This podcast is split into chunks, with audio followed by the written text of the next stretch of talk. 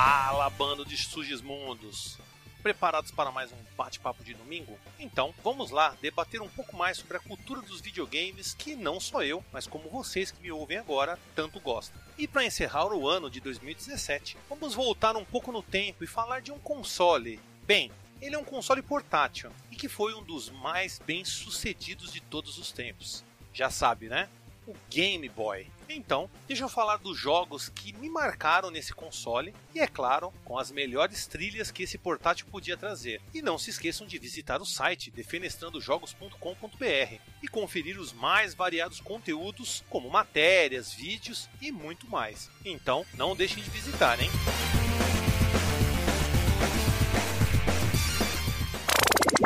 A produção desse podcast foi realizado pela Hood On Produção Audiovisual.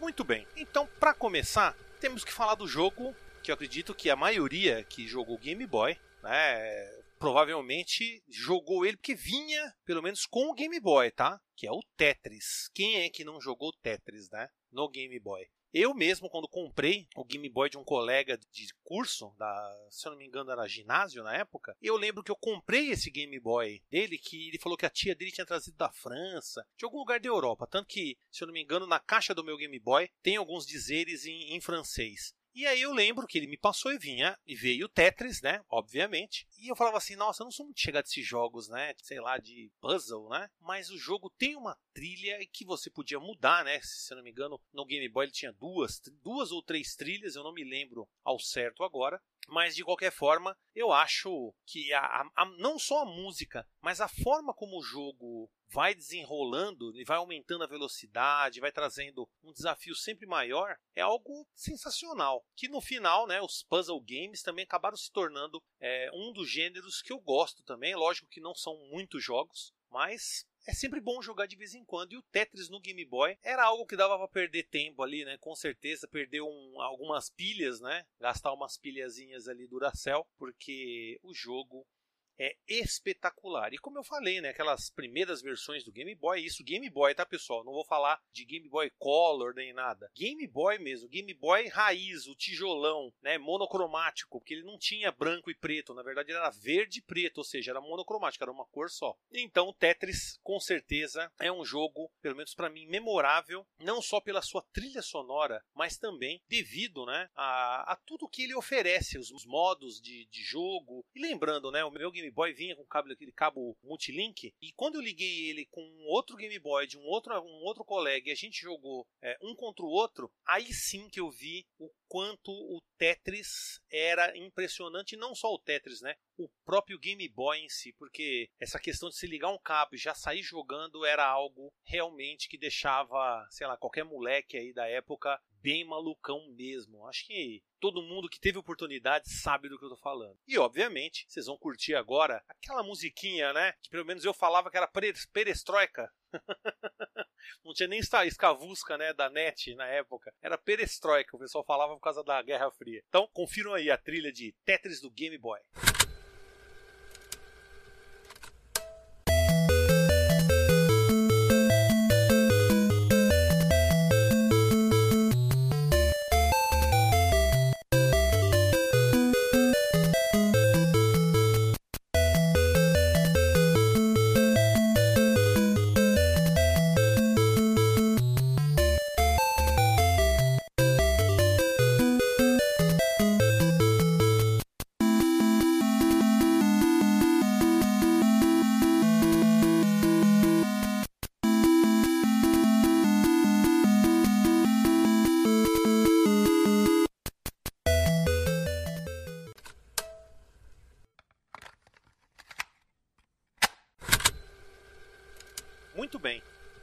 Jogo também que veio nesse Game Boy né, que eu comprei desse colega foi o jogo Tênis, né, que é um jogo de tênis e o mais legal, ou não, né, para alguns como eu, né, ou não, porque o, o, o, juiz do jogo era o Mario. Aí que tá, todo mundo sabe, né? Se você não sabe, se eu não falei antes, mas o Mario não é um dos meus personagens preferidos. Eu sei da importância dele, eu sei o quanto ele é um personagem foda, mas eu não suporto mais o Mario. Mas na época eu achava interessante, poxa, né, um Mariozinho lá era o juiz. E esse jogo também tinha uma trilha sonora que você podia escolher logo no início se você queria o jogo com ou sem música, né? Eu sempre joguei com música, obviamente, mas o mais legal é que ele tinha uma jogabilidade muito rápida. Mesmo sendo um jogo de Game Boy, a gente imagina assim, né, minigame, né, como se fosse um minigame, mas não, o Game Boy realmente era um console, não era simplesmente um minigame, uma coisa, uma jogabilidade dura, né, como aqueles Tetris do daqueles 10 em 1, 999 em 1, aqueles é, minigames sujos que vinha do Paraguai. Realmente o jogo era impressionante. Eu gostava muito de um jogo de tênis do Master System, se não me engano era o Super Tênis, e no Game Boy eu tive a impressão de estar tá quase jogando o jogo do Master System. É obviamente que você via no jogo do Master System por cima, do Game Boy, você tinha uma perspectiva mesmo da quadra, onde você via em terceira pessoa, você sempre via por trás das costas do, do jogador e depois, obviamente, quando virava a quadra, né, você via pro outro lado, você via seu personagem de frente. Então, ele tinha uma perspectiva diferente mesmo, né? Eu, eu,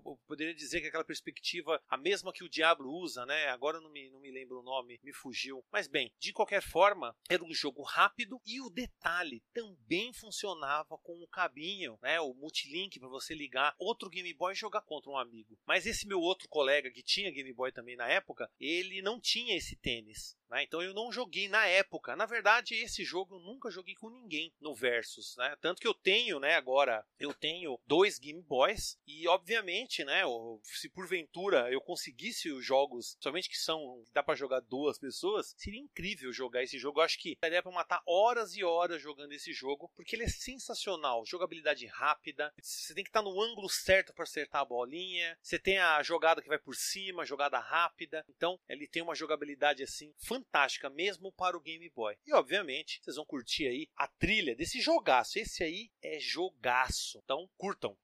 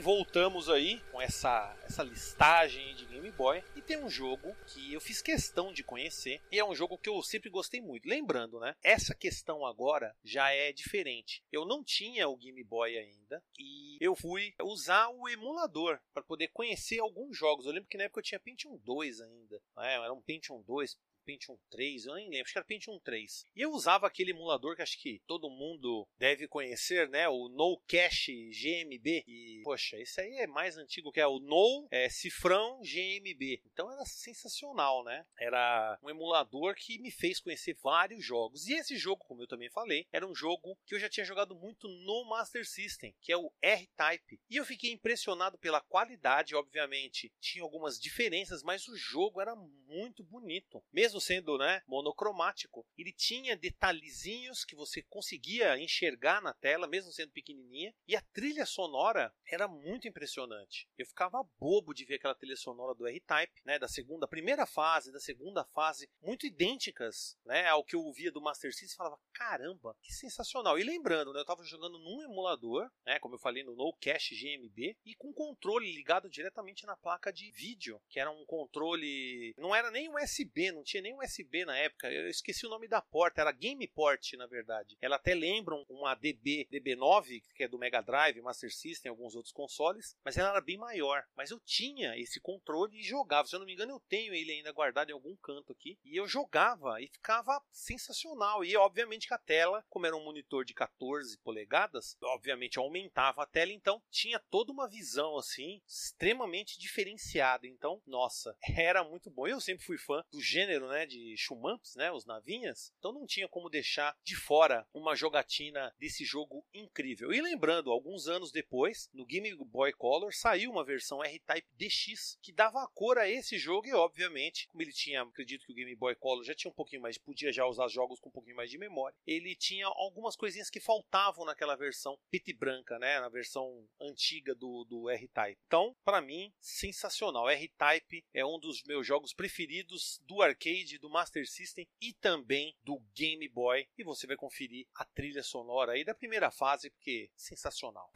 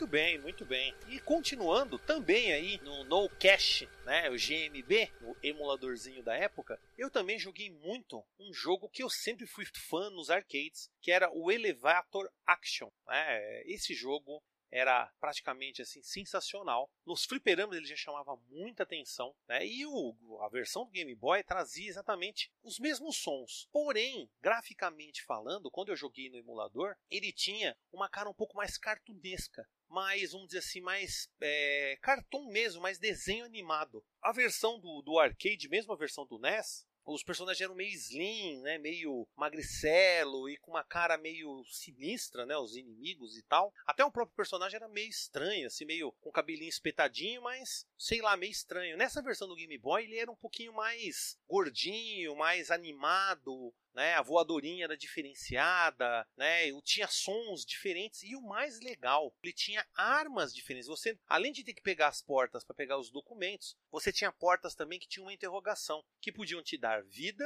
você podia usar uma metralhadora e também uma 12. A metralhadora você podia disparar três tiros seguidos rapidamente, e a 12 você dava um, um tiro e fazia, né, um queimava assim na frente da arma e matava todo mundo que estava no caminho. Então era sensacional e tinha essas armas. Então o jogo tinha algo além daquilo que eu já conhecia no, no fliperama, né? E como eu falei, do NES era basicamente igual ao do arcade, mas o NES eu não joguei, né, pessoal? Então esse jogo aí realmente me marcou. Se vocês não conhecem o Elevator Action do Game Boy, é sensacional exatamente porque traz esses novos elementos, né? Ele praticamente é o mesmo jogo, mesma dinâmica. Você tá lá no topo do prédio, vai descendo, recolhendo a, as portas, né, que seriam vermelhas, como o jogo ele, ele não tem cores, né? Então eles colocaram uma interrogação para essas portas onde tem armas, né, munição e energia, e você também tem né, as, as portas com exclamação né, e interrogação. Então, exclamação é as portas missão mesmo que você tem que cumprir. E interrogação você entra se você quiser para ver se você pega uma arma melhor, né, uma 12, metranca. E lembrando, né, esse jogo também dava uma amaciada para o jogador, porque ele tinha quatro energias, então você não morria com um tiro só. Você tinha que ser acertado quatro vezes para morrer. Então é um outro jogo, né? Mas também eu sinto que vinha mais inimigos, inimigos já logo no começo já tiravam embaixo. Então o jogo também era um pouquinho mais complicadinho. Então, espetacular, não tem como eu falar de Game Boy e não falar do Elevator Action, que no Game Boy vocês vão conferir agora a trilha sonora.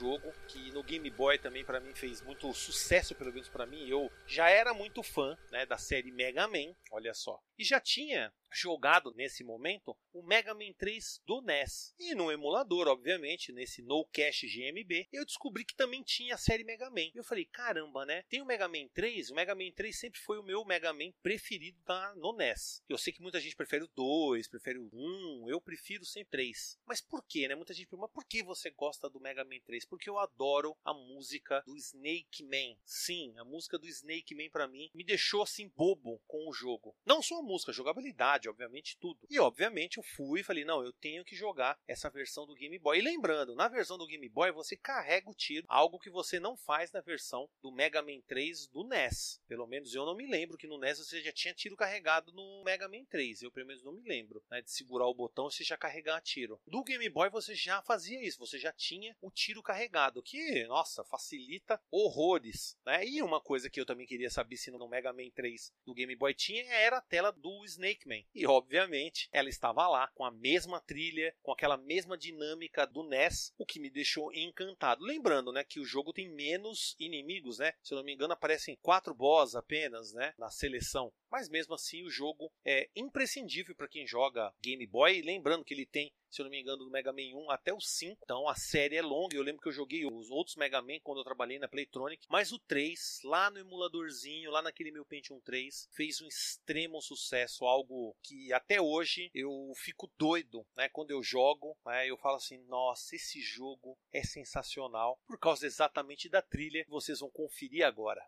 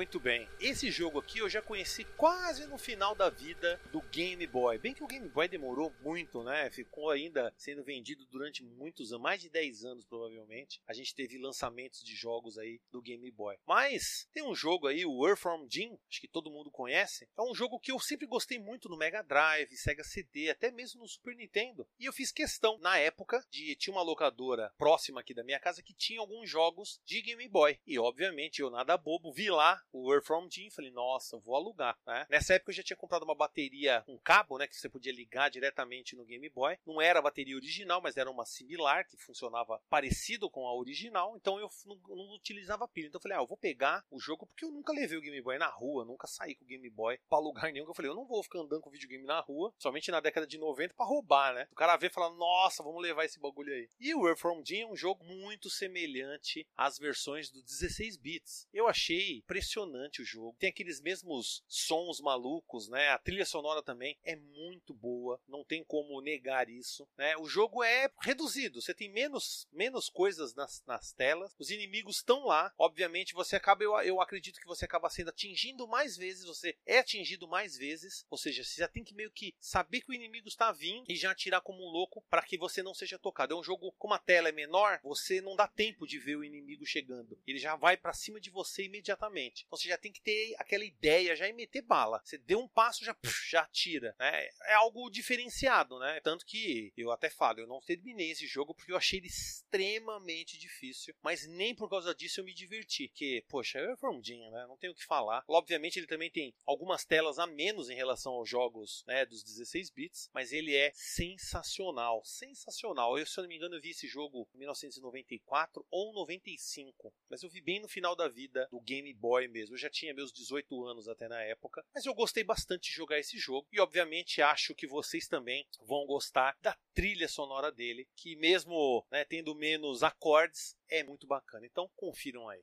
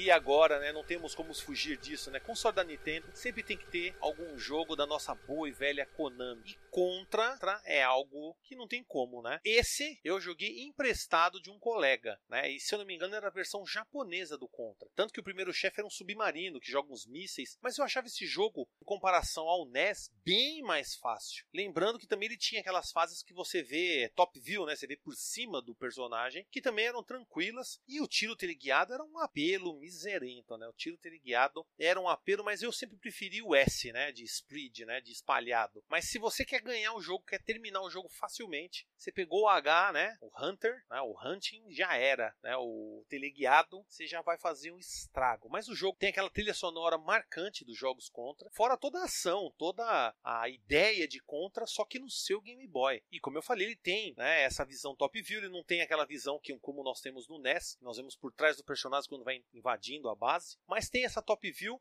que eu acredito que foi muito usada depois, né? Também na série, no Super Contra, se eu não me engano, do, do NES também tem essa visão por cima. Então a Konami acertou em cheio trazendo o Contra pro Game Boy. O jogo é rápido, eu fico surpreso com a movimentação, nem parece que é Game Boy. Eu, quando joguei, falei assim: isso é Game Boy mesmo? A movimentação era muito suave. O movimento do, tem um. Logo na primeira fase tem uma, um elevador que vai descendo, e quando você se mexe, nem parece que você tá. Você tá, parece que tá deslizando, assim, sei lá. É uma impressão assim que. Acho que vocês jogando, talvez teriam essa, essa mesma impressão que eu tive. O jogo é sensacional. Eu lembro que eu já terminei esse jogo sem, sem perder vida até. É um jogo até relativamente fácil, mas extremamente divertido. E se eu não me engano, ele tem a possibilidade de jogar com dois players simultâneos. Você tem como jogar com um cabo multilink do, do Game Boy. E aí, aí não tem nem o que falar, né? Aí a diversão é em dobro, né? Tudo que você faz com um amigo é dobrada a diversão. Então, obviamente, vocês vão ficar aí com a trilha sonora da versão de Contra para Game Boy.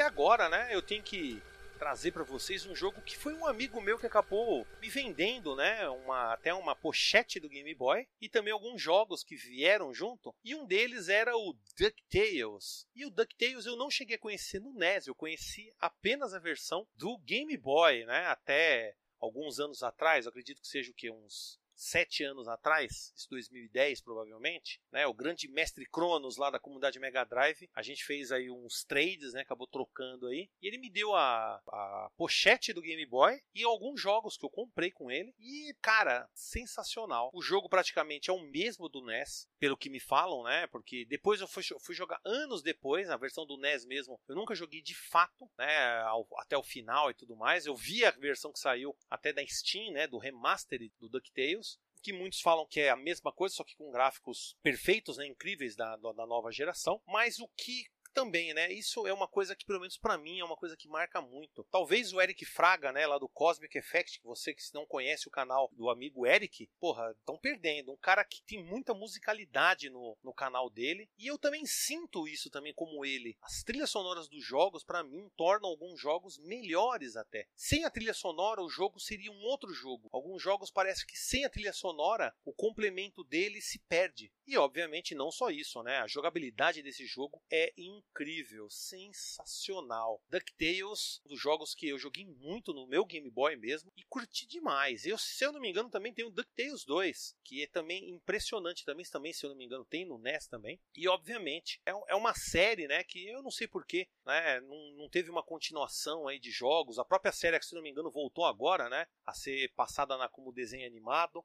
que a série antiga todo mundo lembra, né? Dos São os caçadores de aventura. Todos eles são grandes figuras. Nossos amigos se enfrentam, mas perigo é a sucessão. Tudo isso acontece em quem não lembra disso aí, né? Quem não assiste, pelo menos da minha época, né? Quem já foram uns quarentão como eu, com certeza lembra dessa musiquinha aí. Com certeza. Então, fiquem aí com a trilha sonora de uma das fases que eu mais adoro do DuckTales, que é a fase The.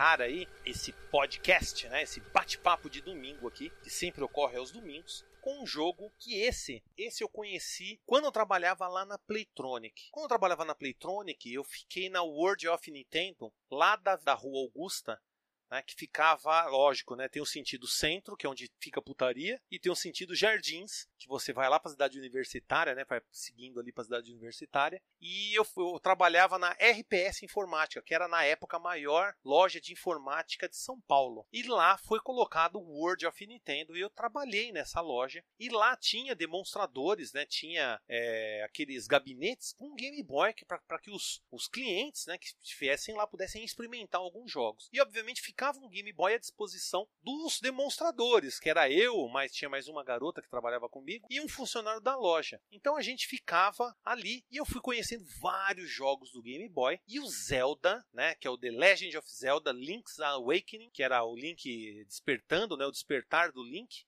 que era um jogo que tinha uma temática muito parecida com o Link, né, do aquele The Legend of Zelda, a Link to the Past. Era bem semelhante, a mesma visão top view, só que obviamente no Game Boy, né, monocromatiquinho, mas era sensacional, com vários puzzles, você já pegava logo no começo ali tinha um personagem que, mano, novamente a cara do Mario, ele te dava um escudo, aí você já achava depois uma espada, alguns itens, e aí começava toda uma aventura que era épica, basicamente como um jogo de Super NES, tanto que na época eu penei bastante, eu não terminei o jogo, mesmo na época lá jogando, tendo acesso. É, o meu trabalho era ficar jogando videogame, mas não consegui terminar esse jogo porque eu não encontrei nenhum detonado em nenhuma revista da época falando desse jogo do Game Boy. Eu lembro que só depois naquela revista Nintendo World, que saiu muitos anos depois, aí eu falei, putz, agora eu vou jogar no emulador, porque eu não tinha o jogo, né? Eu jogava lá na loja, né? E eu lembro que a caixinha era idêntica, idêntica à versão do The Link to the Past. Era idêntica, assim, a mesma fotinho, até a mesma coloração do jogo do, do Super Nintendo. Então muita gente comprava achando que era o jogo do Super Nintendo no Game Boy. E eu falava, olha, esse é um outro jogo, mas ele é tão bom quanto. Tanto que é bom você jogar o Link to the Past, compra o do Super NES, compra o do Game Boy. Olha o marketing aí, o marketeiro. Só que eu não ganhava, né, por venda, né? Eu ganhava só por, por hora mesmo, porque eu tava lá. mas eu já falava, meu, compra, compra esse jogo do Super NES e compra esse do Game Boy, que é sensacional. Esse sempre foi um jogo que eu sempre desejei muito e nunca achei achei. Porque ele tinha vários puzzles. Eu lembro que eu travei numa dungeon. Eu não lembro agora ao certo qual que era. Mas eu fiquei muito frustrado, né? Porque eu não conseguia avançar. Nenhuma revista da época falava desse jogo. Pelo menos as revistas que eu comprava, né? Como a Super Game Power, não falavam desse jogo. Então, confiram aí a trilha de The Legend of Zelda Link's Awakening. E, obviamente, não deixem de conferir o vídeo lá no meu canal do YouTube, que é o Colecionando Memórias, aonde eu conto a minha experiência em adquirir o Game Boy que eu até comentei aqui nesse bate-papo. Então, visite, né, o site, né, ou melhor, visite a, a, o link que eu vou passar agora, que é o youtube.com/barra defenestrando jogos e vá lá direto na playlist do canal que vai estar tá tudo organizadinho para que vocês possam desfrutar de tudo que eu posto por lá. E nós temos, né? Eu tenho uma playlist somente do colecionando memórias, onde você vai encontrar, obviamente, esse vídeo, tá? O colecionando memórias é onde eu falo das minhas experiências com o Game Boy e eu conto, né? Um pouco mais, né? Tem muita gente que gosta de ter essas informações. Eu acredito que vocês vão acabar gostando. Vocês podem procurar lá pela o Colecionando Memórias número 8, que é o tijolão mágico da Nintendo, ok? Então, agora eu vou me despedindo e desejo para vocês uma ótima virada de ano, né? Um excelente 2018 para todos vocês e fui!